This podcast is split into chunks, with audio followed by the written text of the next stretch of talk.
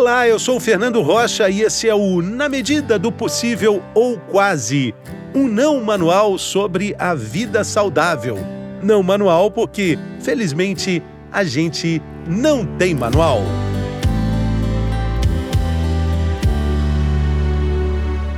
A Covid-19 virou uma gripezinha? Ponto de interrogação.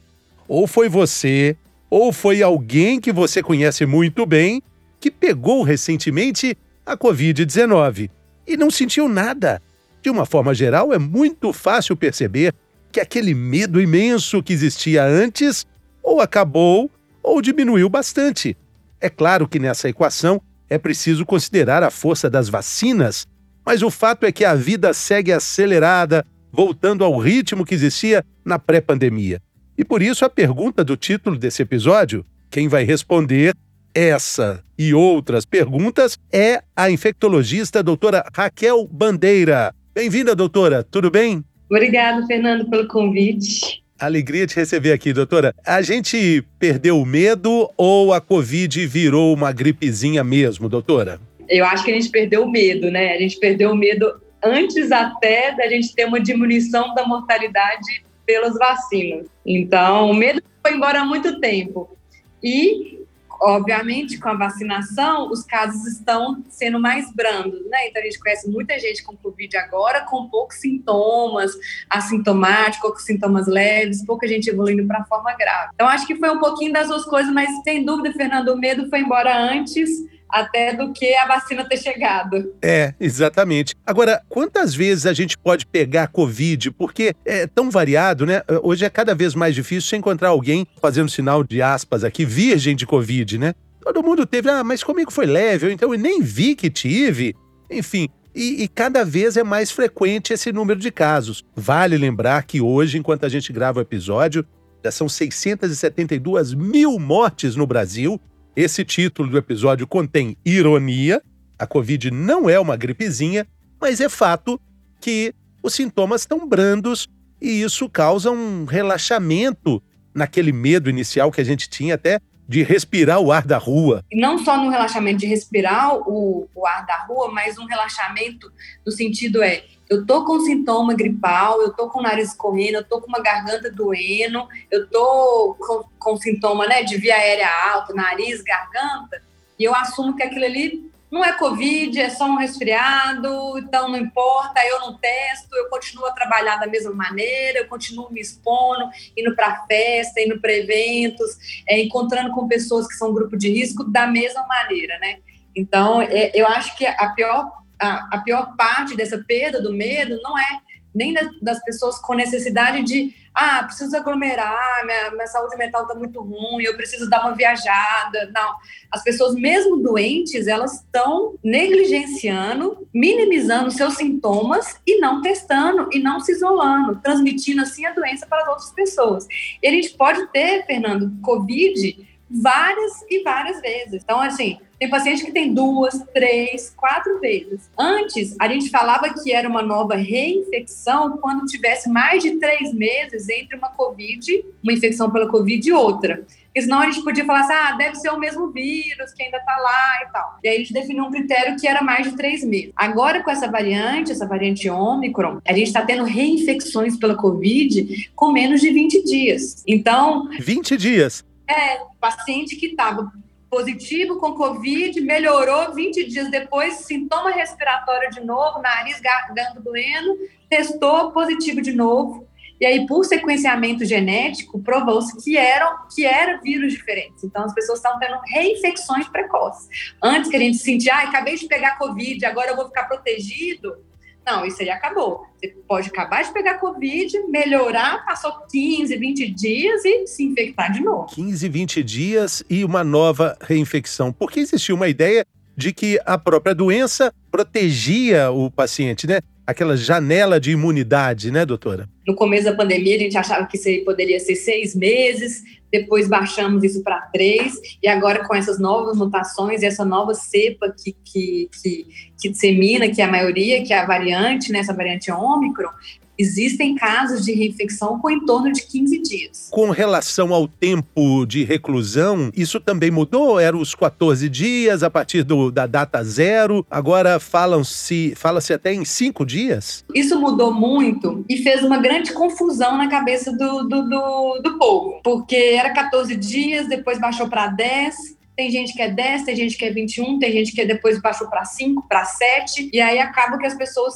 às vezes fazem o autoteste com o diagnóstico sem passar para um médico e aí fazem confusão desse tempo de isolamento. Hoje, se uma pessoa ela não tem um problema de imunidade, que a gente chama isso de imunocompetente, e ela está melhor dos sintomas, afebril, há pelo menos 24 horas, com melhora dos sintomas, ela pode sair do isolamento se ela tiver um teste negativo no quinto dia. Se esse teste persiste positivo no quinto dia, essa pessoa deve manter o isolamento até o décimo dia. Se ela não tem condição de fazer o teste ou ela não quer fazer o teste, ela tem que ficar isolada pelo menos sete dias. Então, no oitavo dia que ela poderia sair do isolamento, mas aí ela não precisa refazer o teste. Isso considerando que nas últimas 24 horas ela não tenha febre e ela tenha melhora dos sintomas e ela não precisa, ela não deve estar em uso de antitérmico, como a dipirona ou paracetamol.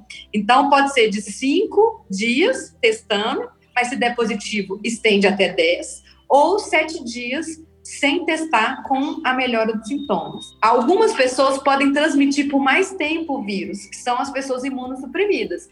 Então, são as pessoas que vivem com HIV AIDS, os transplantados, algum que toma imunossupressor, imunobiológico para doença autoimune. Essas pessoas podem ter uma transmissão até 21 dias. Então, a gente recomenda o isolamento para esse grupo especial, pelo menos por 20 dias. Se internar no hospital, é 20 dias.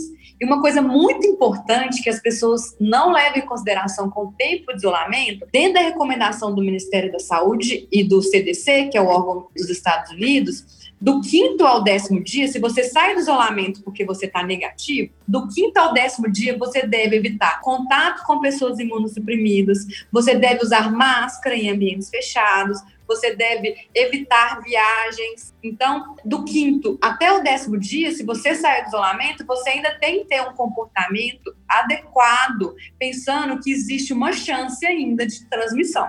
Então, se você tem contato com gente que tem defesa, que tem a defesa baixa, tem problema de imunidade, não é a hora de você ter esse contato do quinto ao décimo dia, mesmo saindo do isolamento. Se você vai fazer uma viagem, não está recomendado você viajar, esse tipo de coisa. É exatamente, isso aí é de cada um, isso é civilidade, assim como o ato de se vacinar também é uma ação coletiva em prol até da humanidade, né, quando a gente fala de vacinas. Mas eu, eu queria te perguntar, doutora, sobre, antes da gente falar sobre a questão das vacinas, até fazendo um alerta para quem não tem vacina e, e não quis tomar né, a vacina, sobre o risco maior que esse indivíduo corre, né? O, o autoteste. Eu, eu já fiz uma entrevista falando sobre a questão das testagens e o entrevistado foi muito enfático, dizendo que, que o autoteste não tem aquela, aquela penetração na narina que um profissional de enfermagem teria condição de fazer. E que o autoteste normalmente, às vezes, quer dizer, não normalmente, às vezes pode apresentar alguma falha justamente por aquela aflição que dá né, de enfiar aquele cotonete imenso no nariz, né? Eu fiz o autoteste essa semana eu tava. É, eu falo que a vida do, de um infectologista com renite e alergia é, é muito difícil, complicado. Então, eu tô me testando a cada 15 dias, pelo menos, que eu tenho um ataque de alergia. E essa semana eu fiz o autoteste para experimentar. Então, assim, eu, eu achei difícil eu achei ele um pouco complexo, porque você tem que enfiar em cada narina, rodar dez vezes, montar o kit, colocar o, o, o suave, o cotonete naquele líquido, depois pingar. Eu achei ele um pouco complexo de fazer. E aí, é, tem um fator que chama pré-analítico, que é antes do exame, ele tem uma sensibilidade boa se o exame for feito adequadamente. Então, se você não colocar onde que deve, não rodar às vezes suficiente, não fazer o passo a passo certinho, ele pode vir negativo e mesmo assim está com Covid. Então, o que, que eu recomendo? Você está com sintoma respiratório, você quer fazer um autoteste?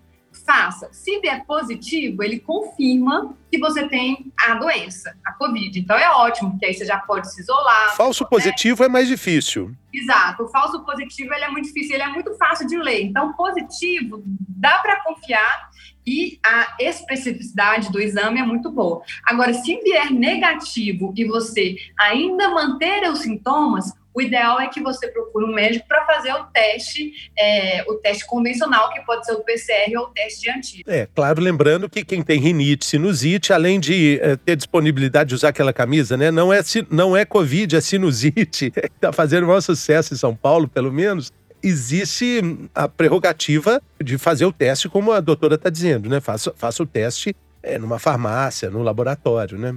Ainda mais, Fernando, que agora, por causa da vacinação, por causa dessa variante, a gente está tendo muito mais sintomas de via aérea alta. Antes dava muita tosse, uma tosse produtiva, pneumonia, falta de ar, mas agora não. A maioria das pessoas que têm sintoma com a Covid estão tendo sintomas de sinusite, de rinite, de dor de garganta. Então, isso confunde com diversas e diversas doenças, desde um resfriado, passando por uma sinusite, passando por uma crise alérgica. Claro, uma dor de garganta, né, que se parece com justamente nesse período da temporada das ites, né? É a temporada em alta da família das ites, né? Sinusite, faringite, amidalite, otite, por aí vai. Família, família inteira ataca nesse período. É, você junta com frio, a poluição em algumas cidades, né, que a poluição se concentra mais, né, em algumas cidades, algumas florações especiais, então aqui em Belo Horizonte está tudo lindo, está cheio de P, coisa mais maravilhosa, mas tem muita gente que é alérgico, né? Tipo a planta, a pólen, então vai juntando tudo e é um terror para as infecções de via aérea alta, de nariz, de garganta. Mas a, a, o alerta é que isso pode sim ser Covid. Para quem vacinou, os sintomas acabam, assim, na maioria das vezes, mais brandos. Mas a minha pergunta para a doutora Raquel Bandeira é a seguinte: quem não quis se vacinar está é, tá correndo o risco do mesmo jeito que a gente corria quando a gente não sabia quando as vacinas existiam, quando é que ia chegar, é, o, o, o, que, o que, que o mundo ia fazer. Então, quem insistentemente não quis vacinar, um risco multiplicado? Essa queda da mortalidade é, da, da Covid, ela é explicada na, em sua grande maioria pela vacinação. Mesmo, ah, porque a pessoa fala, ah, mas essa variante Ômicron, ela é mais branda que a variante Delta. Quando você pega pessoas não vacinadas, compara a mortalidade com vacinados, em torno de 30, 40, até 100 vezes maior. Então, o que realmente é, diminuiu a chance de doença grave é a vacina. E uma coisa que eu sempre falo que é muito importante da, da vacinação, primeiro, é que a vacina te impede de ter a Covid. Então, óbvio que eu posso ter Covid mesmo estando vacinado com minhas doses de reforço, mas ela diminui a chance de ter a Covid. Diminui em torno de 50%, 60%. Então, não é raro você tomar um cafezinho, se lanchar com uma pessoa, encontrar no aniversário e descobrir dois ou três dias que ela tem Covid e não pegar Covid. Isso já aconteceu com você? Claro. Lógico. Eu tava com Covid. Aí eu disse, nossa, comi com ele, tomei um café com ele, fiquei do lado dele mais 15 minutos. Se não fosse a vacina, talvez você teria pego. Ah, isso é bem comum. Então, assim, a, a vacina te diminui a chance de pegar Covid. Se você pega Covid, ela diminui a chance de você ter a doença grave. E também diminui a chance de você transmitir essa doença para outras pessoas. Por quê? Porque a vacina, ela diminui a carga viral ela diminui o tanto de vírus que é produzido. Por isso, a infecção tende a ser menos grave, porque o tanto de vírus que eu tenho é menor. Se eu tenho menos vírus, essa transmissão também é menor. Então, ela impede que eu pegue Covid, ela impede que eu adoeça grave e ela me impede de transmitir para as pessoas do meu convívio, meu convívio mais íntimo, meu, meu familiar, meus colegas de trabalho. Exatamente. Isso explica muito é, é, essa questão aí que, que, que, a doutora falou sobre situações corriqueiras que uma pessoa está contaminada e você tem contato com ela e acaba não tendo nada, né?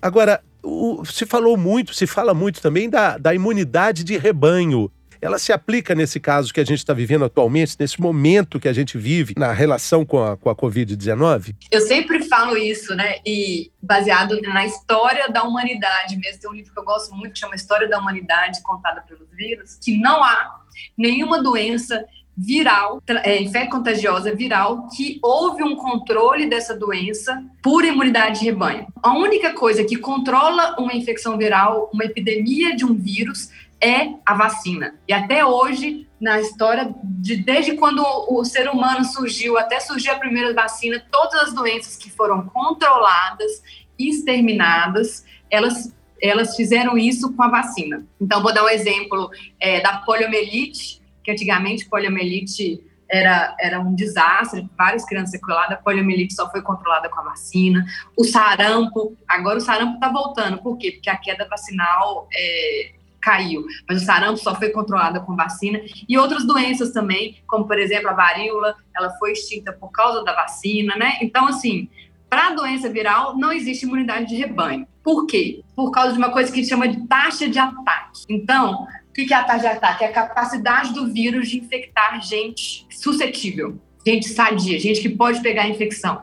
E normalmente as infecções virais, elas têm uma taxa de ataque muito grande. Elas conseguem infectar muitas pessoas. Então, quanto mais a capacidade de um vírus infectar e transmitir, maior o número de pessoas completamente imunes eu tenho que ter. E no caso da Covid, a doença, ela não traz uma imunidade duradoura. É o que a gente conversou antes. Se eu peguei a doença uma vez, eu posso pegar ela daqui a um mês. Então, a imunidade não me protege duradoura. Então, isso não existe imunidade de rebanho. Porque eu mesma, pegando a doença, não vou ser protegida. Quanto mais proteger um, um, um colega, um parente, Exatamente. proteger a minha população. Caiu a máscara da imunidade de rebanho. Agora, a nossa máscara não pode cair. A gente tem que continuar usando máscara, é, lugares fechados, tem que fazer parte, assim como parece que o álcool em gel foi para a bolsa de vez, assim, a gente carrega ele para todo lado e é um hábito muito sadio, né? Aprendemos finalmente a, a, higienizar as mãos, né? Coisa que os médicos já falavam tanto tempo antes, né? Mas a máscara saiu de cena, doutora. Eu não entendo, né? Porque, é, assim, no, no, no começo da pandemia, a gente que trabalhava com paciente Covid, a gente vestia aqueles macacões, a máscara em 95, o óculos, o face shield, até para tirar a luva, a gente nem tirava no comecinho, assim, com medo de se infectar, né? E dentro disso, a máscara, a máscara de pano, a máscara cirúrgica, elas sempre foi muito fácil de usar, muito tranquilo, e ela não dá prejuízo para ninguém, ela não traz problema de saúde para ninguém. Então, eu, eu realmente eu não entendo qual que é a resistência tão grande das pessoas em usarem máscaras. E eu não entendo, depois de dois anos de pandemia, as pessoas esquecerem de usarem máscara. Então, às vezes, no hospital, no ambiente fechado, eu chego assim, ó, oh, você tá sem máscara, ou sua máscara tá no queixo. Aí a pessoa fala assim, ah, esqueci. Falei, como é que você esqueceu? Sabe, você não esquece de tomar banho, você não esquece de pôr sapato, você não esquece de pôr sua calça, você tá de cueca. Como é que você esqueceu essa máscara? Então, assim, eu, eu, eu, eu, desculpa, Fernanda, eu, eu não consegui ainda entender o que passa na cabeça das pessoas para esquecer uma coisa que elas deveriam usar diário há mais de dois anos. Exatamente. Para a gente terminar, é, é, a doutora está falando de Belo Horizonte, como ela já disse aí na conversa. Em Belo Horizonte é muito comum o cumprimento com os três beijinhos, né? Três, três, três, três para casar. É, isso voltou em BH? Agora os três beijinhos estão liberados ou é só o cotovelo com cotovelo, soquinho com é, soquinho? No início, né, a gente criava uns, uns, apertos, uns apertos de mãos diferenciados, né? Assim, cumprimentava de longe, mas isso aí acabou.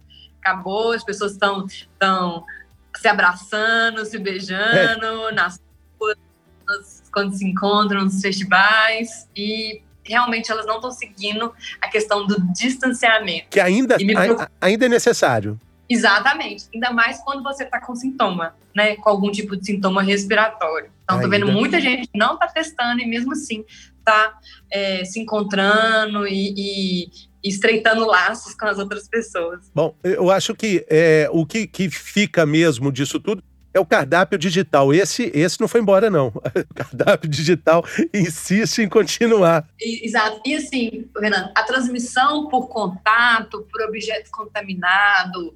Antigamente a gente lavava verdura, lavava fruta, tinha Ovo. tapete ano lavava ovo, é muito baixa. A transmissão realmente, o grosso dela é uma transmissão respiratória, por gotícula, saliva, espirro, tosse. Então, assim, é mais importante você usar uma máscara do que você não encostar num cardápio digital, por exemplo. Né? Então, você vê com o cardápio digital e sem a máscara. É, bom, Eu, eu, eu, queria agradecer, então, a doutora Raquel Bandeira, conversou com a gente direto de Belo Horizonte. Mandar um grande abraço para você que nos acompanhou até agora e dizer que não, a Covid-19 não é uma gripezinha, né, doutora? Essa é a mensagem que fica, né? Então, vacine-se. Gripe também mata, então vacine-se também para a gripe, a vacina também está disponível.